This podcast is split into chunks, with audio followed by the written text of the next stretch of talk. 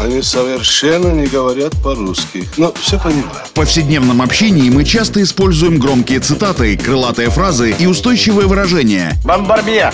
Киргуду! И даже не задумываемся об их истинном смысле и тайном происхождении. Что он сказал? Игра в слова. Настало время узнать тонкости известных метафор и речевых оборотов. Куль железо, не отходя от кассы. Игра в слова. Александр Барский доступно и легко расскажет обо всем, что может придать новый смысл привычным фразам. Видишь суслика? Нет.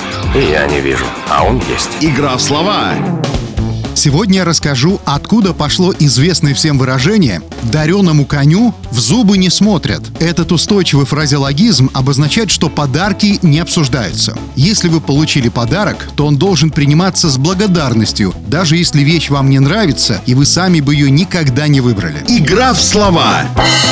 Много лет назад в качестве ценного и дорогого подарка часто выступали лошади и породистые скакуны. Породистые лошади всегда стоили дорого, и люди тратили на их приобретение целое состояние. Ну и понятно, что за свои деньги хотели получить качественный товар. Одним из главных критериев качества был возраст лошади. От него сильно зависела цена. А недобросовестные продавцы лошадей часто пытались скостить несколько лет своему товару, чтобы продать его подороже. Опытные покупатели знали, что возраст лошади выдают ее зубы. Чем больше лет лошади, тем сильнее они сточены. И поэтому первым делом при покупке осматривали состояние зубов лошади, прикидывая по их износу возраст этой самой лошади. Когда же лошадь преподносилась в качестве подарка, то оценивать ее возраст и проверять зубы было неприлично, ведь это же подарок, а не дорогостоящая покупка. Отсюда и появилось выражение «дареному коню в зубы не смотрят», мол, бери, что дают, и будь благодарен.